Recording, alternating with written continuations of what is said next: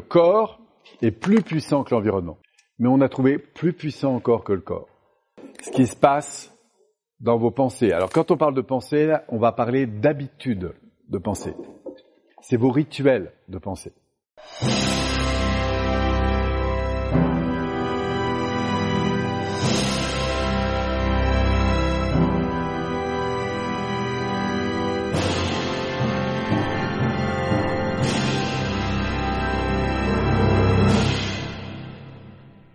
Le cerveau, pour être en relation avec le monde, il utilise des filtres. Le premier, c'est le fait de sélectionner.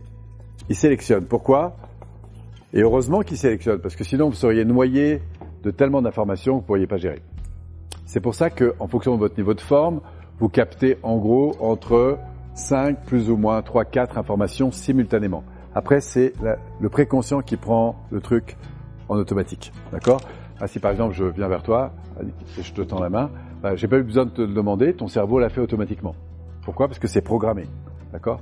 Tu n'as pas eu besoin d'y penser. Tu vois? C'est une sélection. Donc, en fait, dans la vie, vous sélectionnez, évidemment, et en fonction de quoi vous sélectionnez, selon vous? En fonction de l'état interne. Et c'est bigrement puissant cette affaire. Et heureusement d'ailleurs, si vous êtes par exemple la nuit euh, dans un bois qui a un bruit, bah, vous entendez des bruits de manière différente que si c'est l'après-midi. D'accord? Vous allez sélectionner en fonction de votre... Si vous êtes une maman, que vous avez vos enfants qui jouent, s'il y a des bruits importants, vous allez être alerté de manière différente. Ensuite, ça ne s'arrête pas là, il y a une deuxième fonction qui est très importante dans le cerveau. C'est un phénomène de distorsion. La distorsion, c'est la faculté que vous avez à comprendre une information qui arrive de manière partielle. Par exemple, est-ce qu'il vous est arrivé de lire un texte dans lequel on a mélangé les lettres, sauf au début et à la fin, et d'avoir la curieuse impression d'arriver à lire quand même. Pourquoi? Parce que votre cerveau, comme il connaît le mot, il capte une information et il va lui redonner le sens qu'il lui donne. Ça, c'est un phénomène de, de distorsion.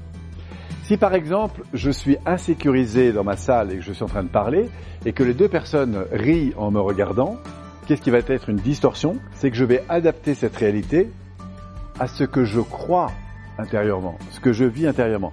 Si je me juge mal, je vais évidemment avoir une tendance à interpréter le fait que les deux personnes rient en me regardant comme une moquerie, comme une dévalorisation. Vous comprenez? Si au contraire, je suis dans des étages beaucoup plus euh, rassurés, je vais pas forcément du tout interpréter les choses de la même façon. Ça vient énormément d'un facteur émotionnel, c'est l'interprétation que vous donnez aux choses, le sens que vous leur donnez. Et le sens que vous leur donnez est en lien avec ce que vous vivez, ce que vous ressentez. Je reprends ma marche dans les bois, la nuit ou le jour. Si je suis à 4 heures du matin seul dans un bois avec une branche casse, je ne vais pas interpréter le bruit de la même façon que si je suis l'après-midi avec mes amis et qu'une branche casse. Pourquoi? Parce que je vais avoir une tendance à adapter une réalité qui est en lien avec le facteur physiologique dans lequel je suis. Et après, il y a un dernier élément que fait le cerveau, qui vous est aussi fort utile, c'est la généralisation. La généralisation, c'est une réalité vécue, reste pour le niveau limbique, c'est-à-dire émotionnel, constant. Si par exemple, avec Serge, on a eu un très bon rapport parce qu'on s'est vu un soir, euh, en ville, on a discuté, c'était très sympa. Si on, s'est marré comme c'est pas possible, le fait de le voir même à distance le matin, si la veille je me suis marré, ça va déjà me donner envie de rire. Si par contre on s'est engueulé comme du poisson pourri, là la réaction est différente. Ça c'est un phénomène de généralisation. Ce qui a été vrai une fois reste vrai, jusqu'à preuve du contraire en fait. Donc ces phénomènes de sélection, de distorsion, de généralisation, on va le voir tout à l'heure, ils impactent énormément votre perception, vos croyances et tout ça. Et ces croyances, elles vont impacter sur vos états internes, vos ressentis. Elles vont impacter sur les comportements qui vont découler de ces ressentis.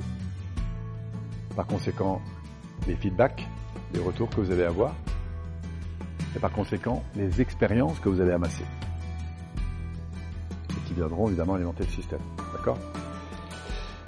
Donc là, ce qu'on retient pour l'instant, c'est les trois sources importantes pour modifier ça. Le fait d'être attentif à l'environnement, à la posture et à ce qu'on a emmagasiné comme habitude de penser, nos rituels de pensée.